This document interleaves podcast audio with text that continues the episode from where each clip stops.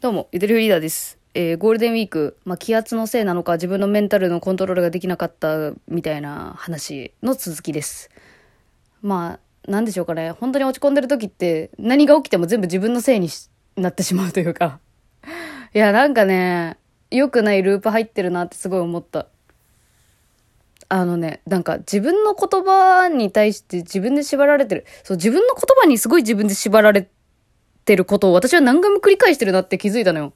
本当に何回もやってる同じこと。一番最初はね、あれだね。ゆとりを笑ってバズりたいっていう番組名をつけたせいで、本当にバズらないといけないんじゃないかって思って、バズるにはどうしたらいいんだろうっていうのを本気で頭を悩ませたりとかしてね、楽しまないとダメなんですよ。本当は。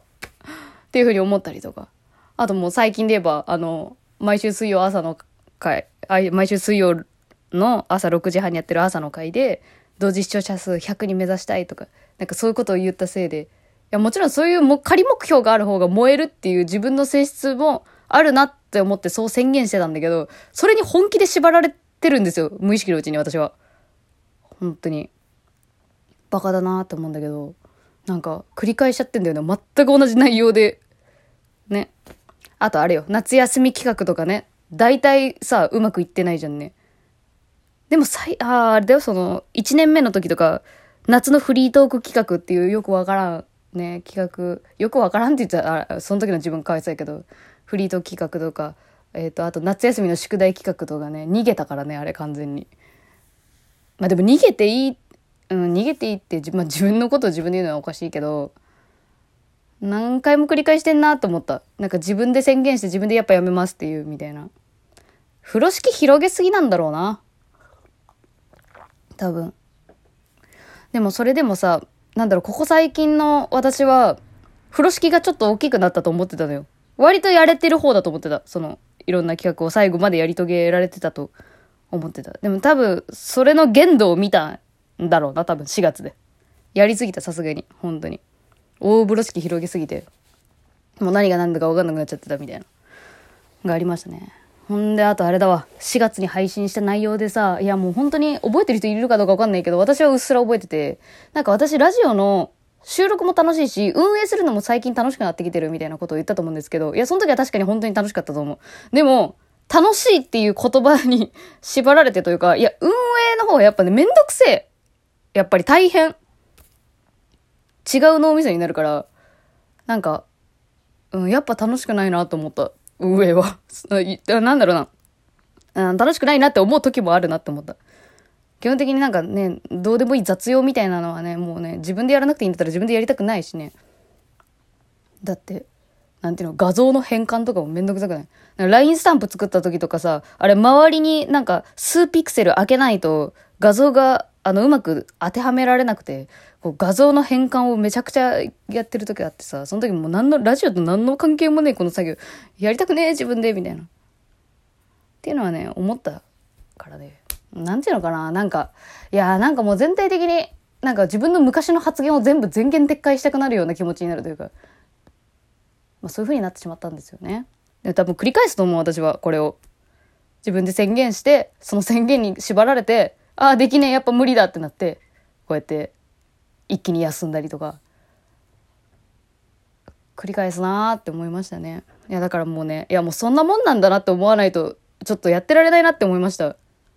本当自分のことを買いかぶりすぎてた、多分。それになんか完璧にやることがやっぱり、よ、よしと思いすぎてる、私は。ね、なんかいろいろ、いや、なんか、うん。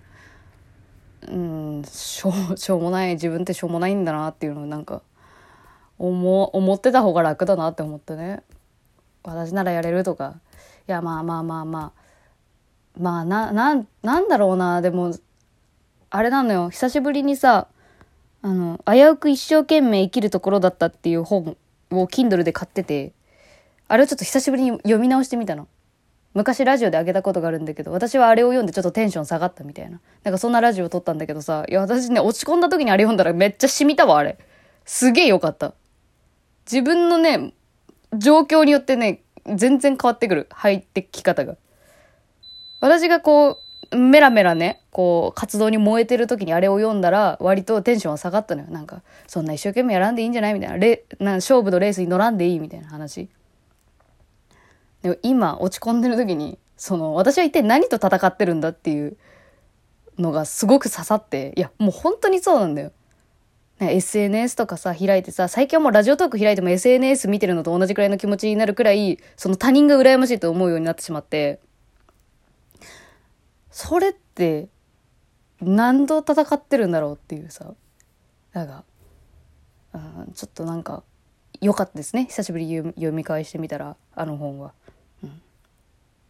っていうような感じでね、なんか自分の言うこともどんどん変わっていくからね。適当にやるのが一番いいんだよね、ほんと。と思いました。なんか、なんだろう、これ撮ろうって決めたのも、本当は多分、落ち込んでる最中だったら、こんな何も内容考えずに喋るのなんて、もってのほかって思ってたんだけど、そんなことないというか、うんと、なんだろう。もし今、マジで一番落ち込んでる最中の私のような子がいるとしたら、本当に、なんだろうな、自分に甘えて、自分を甘やかしていいよって言ってあげたい。すごく。